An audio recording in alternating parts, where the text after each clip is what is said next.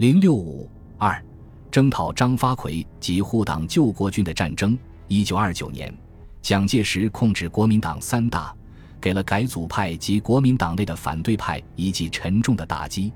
但他们并不善罢甘休，经过多次挫败，他们深切感到军事反蒋的重要，于是在上海总部成立军事委员会，积极准备从军事上与地方实力派联合反蒋。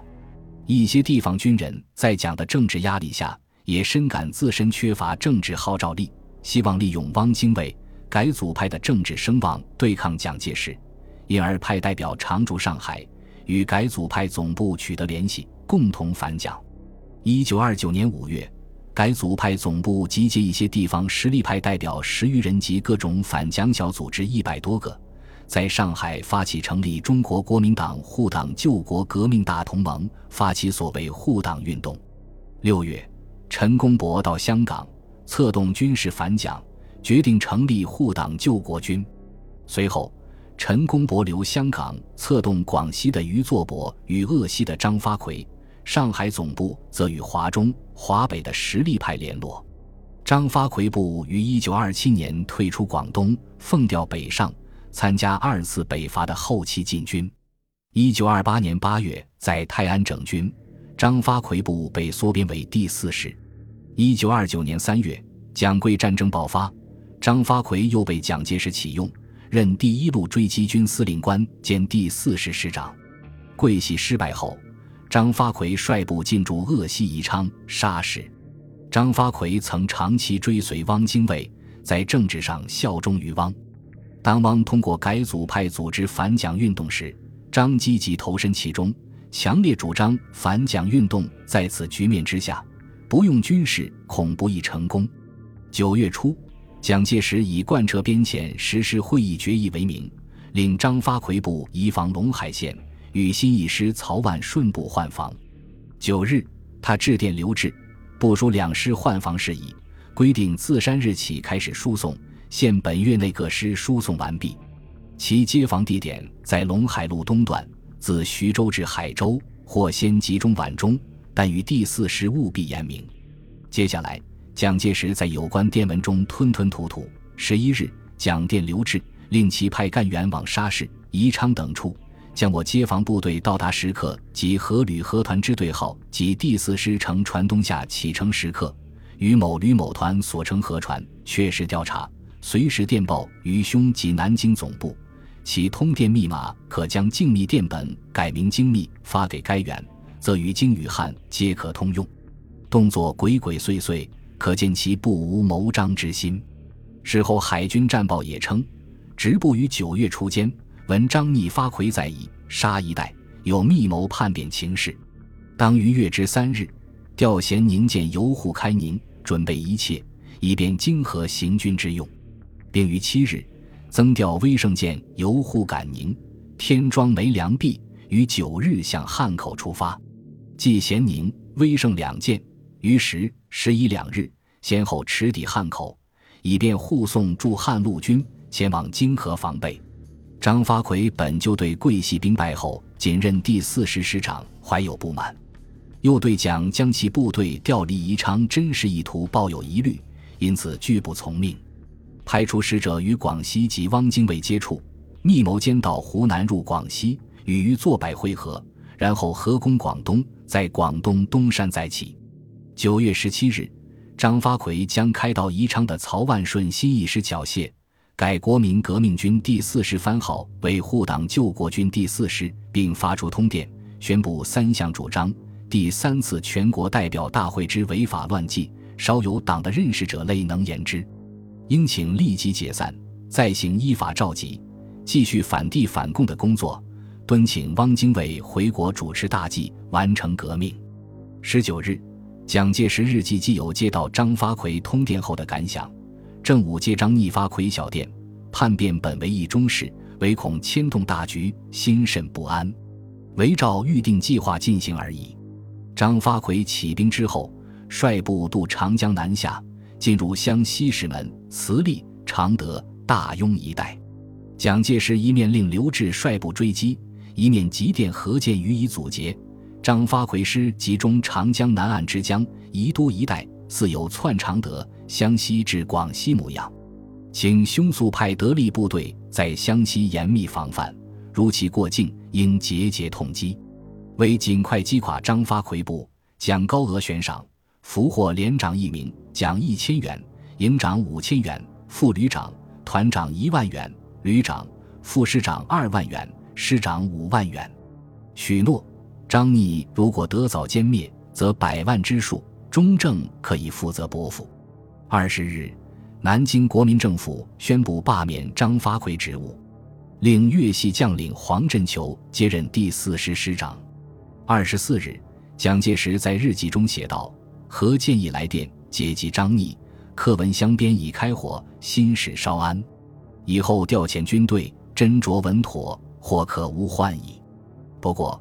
何健虽然宣称全力堵截张发奎部，并俘获张部副旅长、团长及士兵二千余名，但并不愿过多消耗实力。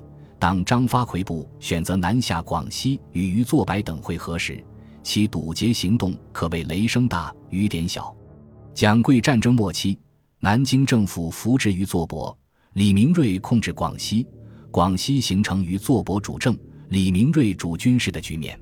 一九二九年八月一日，于作伯在南宁宣誓就任广西省政府主席。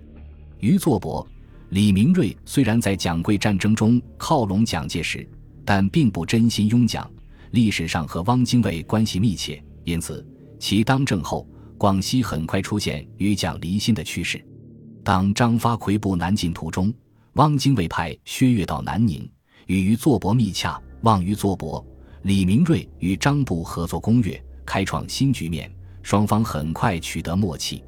九月二十四日，汪精卫联合国民党二届中央执监委员十二人在香港通电反蒋，为于张联合行动造势。汪精卫等在通电中号召武装扫逆，声言此次对蒋中正之抗争，在本党方面为组织及纲领之所关，在国家方面则为民主与独裁之所系。委员等所制讨者为个人，所争取者为政治，应使此次抗争之结果，依党制而深植民主之基础，使专制独裁永不复现。对于作伯在广西采取激进措施及靠拢改组派，蒋介石早有风闻。五月初，何应钦就报告，冯玉祥准备拉拢与汪精卫有关系之部队，唐生智于作伯等，余的政治倾向应非秘密。对此，蒋增电于要派吴铁城去广西调查，或由于钦到南京解释，但于都加以拒绝。九月九日，蒋介石致电李明瑞称：“闻见侯兄好用反对中央之人，并为人所惑，以为中央失败在即者，若不根据事实调查真相，恐为反动派买空卖空者所误。”张发奎南下后，蒋判断其必连桂余。为防范广西方面与张发奎联合行动，蒋明令于作伯、李明瑞到南京听训，同时着手准备撤换于作柏。九月二十三日，蒋介石致电陈济棠，商讨撤换于作柏事。撤换于作柏时，最好直委吕焕言为主席，率队进驻南宁；否则，亦需其担任第八路副总指挥，以指挥驻桂各部，彼可从速解决桂局。二十六日，蒋介石在致封提电中告以：“桂于不可信，但杨腾辉与吕焕言效忠中央，如其有异常，必能一举扑灭之。但其至今无表示，中央只待其变耳。”在蒋压迫下，九月二十七日，于作伯、李明瑞发表通电，响应张发奎反蒋行动。于作伯就任护党救国军南路总司令，李明瑞为副总司令。并表示欢迎张发奎回归。对于作败的反蒋，蒋介石早有应对预案，采取收买吕焕言等，中立李明瑞，专对于作伯的策略，企图分化广西反蒋势力，不用兵而定规矩。十月二日，蒋介石下令免于作白本兼各职，任吕焕言为广西省政府主席，杨腾辉为边检分区主任，又为李明瑞的嫡系将领为独立第五师师长。同时，陈济棠遵蒋的命令，调湘汉平、于汉谋、蔡廷锴三师沿西江进入广西，第六路总指挥朱绍良也率部开往广东，配合陈济棠部作战。吕焕言、杨腾辉本为李宗仁、白崇禧旧部，对于作伯背叛桂系早存不满，此时乐于向蒋靠拢。吕焕言发表通电，欢迎粤军入桂。杨腾辉等也现不稳之势，致电南京表示拥护中央，服从命令。十月四日，粤军相汉平，与汉谋部进抵梧州。广东海军在陈策率领下进入广西境内。五日，南京国民政府宣布免去李明瑞本兼各职，任命吕焕言兼讨逆军第八路副总指挥，杨腾辉为第四边遣分区主任，黄权为第十五师师长。九日，陈济棠令粤军发起总攻，李明瑞与作白所部纷纷投降。十三日，吕杨进入南宁。吕焕言虽被蒋介石任命为广西省主席，但并无控制广西的实力，转而希望李宗仁、白崇禧等回归收拾局面。黄绍竑回忆，吕焕言虽也有野心，欲自成局面，但他只能掌握一部，而不能领导全部。因此，他虽受了南京的任命，实际上仍旧受我们的指挥。改组派在广西策划的军事行动失败后，也主动与黄绍竑等联络，表明双方重归于好，共同反蒋。汪精卫与黄绍竑在香港会晤，决定桂系与张发奎联合，东下进取广东。于是，张发奎率部南下，在湘西受到李抱兵、陈渠珍等部截击。十月底，突破湘军防线，进至湘粤桂边。十一月二十二日。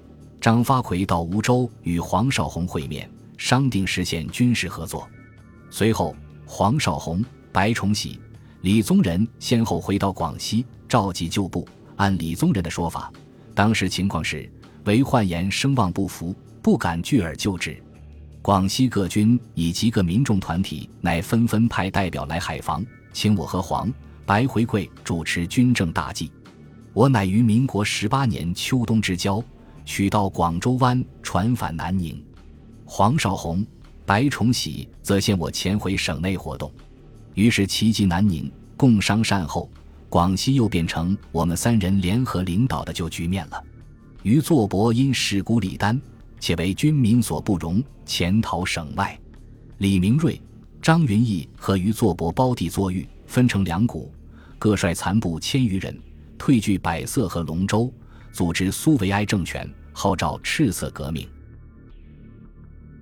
本集播放完毕，感谢您的收听，喜欢请订阅加关注，主页有更多精彩内容。